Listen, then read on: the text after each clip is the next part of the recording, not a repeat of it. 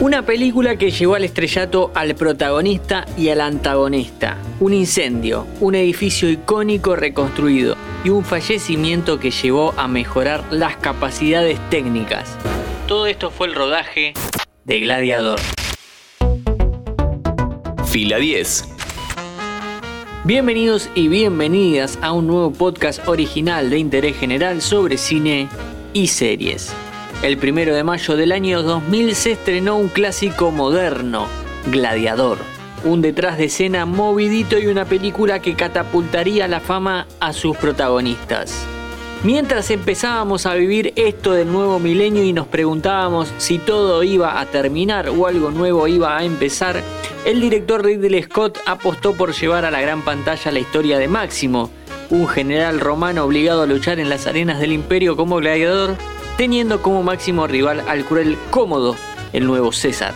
El nacido en Reino Unido se la jugaba por una historia y un género que había quedado medio en desuso y que había dado clásicos como Ben Hur de 1959, Espartaco de 1960. Por supuesto terminó siendo la puerta de entrada para obras como Troya y 300, pero para eso falta un ratito. Russell Crowe interpreta al protagonista de esta historia. Vamos a permitir que él se presente. My name is Maximus Decimus Meridius, commander of the armies of the north, general of the Felix legions, loyal servant to the true emperor Marcus Aurelius, father to a murdered son, husband to a murdered wife, and I will have my vengeance in this life or the next. Scott quería desde un principio hacer una película que no fuese la que ya conocíamos del Imperio Romano, con hombres vistiendo túnicas mientras les daban de comer uvas. Él quería algo mucho más grande. Tomémonos un segundo para ubicarnos temporalmente. Estamos post Jurassic Park, Titanic y Matrix, grandes superproducciones que se apoyaron fuertemente en el uso de la tecnología para recrear o crear diversas cuestiones relacionadas con sus tramas. Ridley necesitaba hacer ambas cosas. Por un lado, Scott tuvo que recrear y crear la antigua Roma, más específicamente el Coliseo romano en donde se llevaban adelante los combates de los esclavos.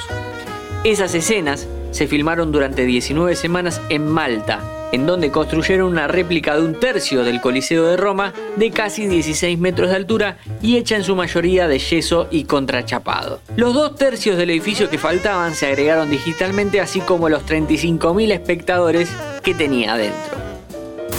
Solamente la parte de la construcción del nuevo Coliseo costó unos 27 millones de dólares.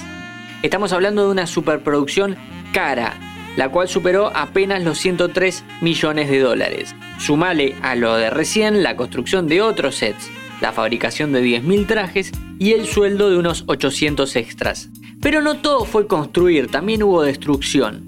Al principio de la película hay una batalla enorme contra los germanos en donde se prende fuego un bosque. Amigos, amigas, eso fue real. Se hizo en Bourne, en Inglaterra, y sucedió que la Comisión Forestal quería deforestar la zona, así que llegaron a un acuerdo con el director para que efectivamente pase. Pero el verdadero trabajo con efectos digitales se dio cerca del final del rodaje cuando el actor Oliver Reed murió a causa de un infarto, lo cual obligó a realizar un inesperado trabajo en postproducción. Le quedaban varias escenas por hacer, así que el equipo técnico grabó esas tomas con dobles y luego sobre sus caras se ponía con computadora el rostro del difunto actor. No es fácil ahora, no fue nada fácil en el 2000. El film fue un éxito total de taquilla recaudando 460 millones en todo el mundo. Además, alzó 5 premios Oscar, entre ellos Mejor Película, Mejor Actor para Crow y Mejores Efectos Visuales. A Crow lo lanzó al estrellato como actor principal y como sex symbol. Para Joaquín Phoenix también fue el estrellato. De Gladiador con Ridley Scott pasó a trabajar con otros grandes directores como En Señales con Shyamalan y The Master con Paul Thomas Anderson así como también le dio vida a personajes icónicos como el Joker en la película de Top Phillips. Actualmente Scott está trabajando en una secuela de Gladiador que, con que tenga la mitad de la épica, va a ser un peliculón. Mi nombre es Matías Daneri y te espero para un próximo episodio. Encontrarnos en Spotify, Amazon Music, Apple Podcast y en www.interesgeneral.com.ar. Interés General Podcast desde el 2020, el único podcast que te acompaña todos los días en tu rutina diaria.